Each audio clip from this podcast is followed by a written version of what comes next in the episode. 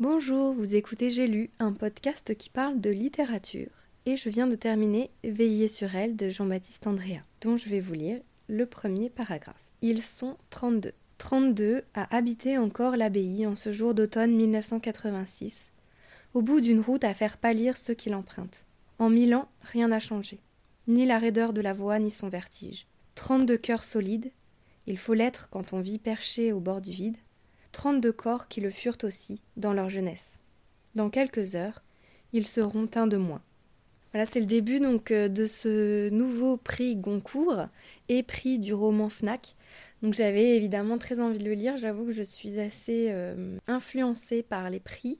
J'avais énormément aimé La plus secrète mémoire des hommes. Vraiment, j'avais été euh, complètement bouleversée par l'écriture, par la richesse justement de cette écriture, le fait que l'auteur euh, adapte son parler à chaque personnage. C'était beau, c'était poétique et puis l'histoire était aussi très prenante. Donc j'attendais avec impatience de lire celui-là. Et j'ai été plutôt euh, modérément emballée Parce qu'en fait, euh, alors je trouve que c'est très bien écrit, c'est beau. L'histoire de ce personnage, je l'ai beaucoup aimé. C'est donc un, un, sculpteur qui a passé euh, la première partie de sa vie à sculpter et l'autre dans un monastère. On ne sait pas pourquoi. Mais on devine assez vite qu'il a créé une œuvre iconoclaste. Et on apprendra qu'à la toute fin de quoi il s'agit. Il y a vraiment un rebondissement. Donc ça, j'ai adoré. J'ai vraiment été emportée par le fait que euh, ça nous emmène dans l'Italie de tout le siècle passé. C'est un personnage tout en nuances. Euh, il est à la fois détestable et euh, admirable, émouvant. C'est un homme voilà qui a des défauts, des qualités et, et qui vit des aventures palpitantes. L'Italie est très bien décrite, les, les œuvres euh, produites par ce personnage le sont aussi. C'est très cinématographique, vraiment, ça c'est quelque chose que j'ai adoré.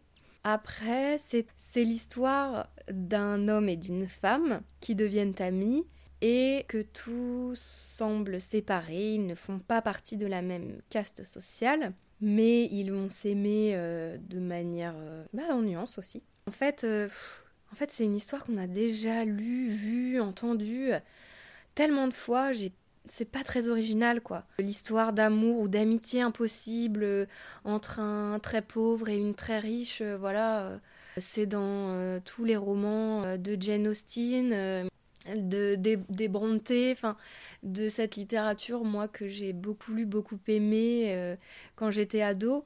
Et là, j'ai pas l'impression de lire quelque chose de très nouveau. Mais d'un autre côté, je ne me suis jamais ennuyée et j'ai été, enfin, je l'ai lu très très vite parce que euh, j'étais avide de savoir ce qui allait se passer. Je trouve, alors on, m'a dit que c'était que c'était très triste comme livre ou très déprimant a priori en lisant les les résumés. Euh, honnêtement, je trouve, enfin moi j'ai pas trouvé ça triste. Ok, euh, donc on le sait dès le premier paragraphe, le personnage va mourir, mais en fait c'est pas ça l'histoire et et voilà, c'est comme ça que ça se termine, mais c'est pas, euh, c'est pas un livre déprimant. C'est un livre, euh, oui, assez palpitant en fait, avec beaucoup de passion dedans. C'est un livre bien écrit, avec un sujet intéressant, on y apprend des choses. Voilà, après j'ai pas trouvé ça très original, ni dans euh, l'écriture, ni dans l'histoire racontée, mais c'est divertissant, et c'est déjà, c'est déjà ça. N'hésitez pas à me dire ce que vous en avez pensé. Je suis assez euh, avide de savoir euh, euh, ce que vous avez pensé des personnages et de l'histoire.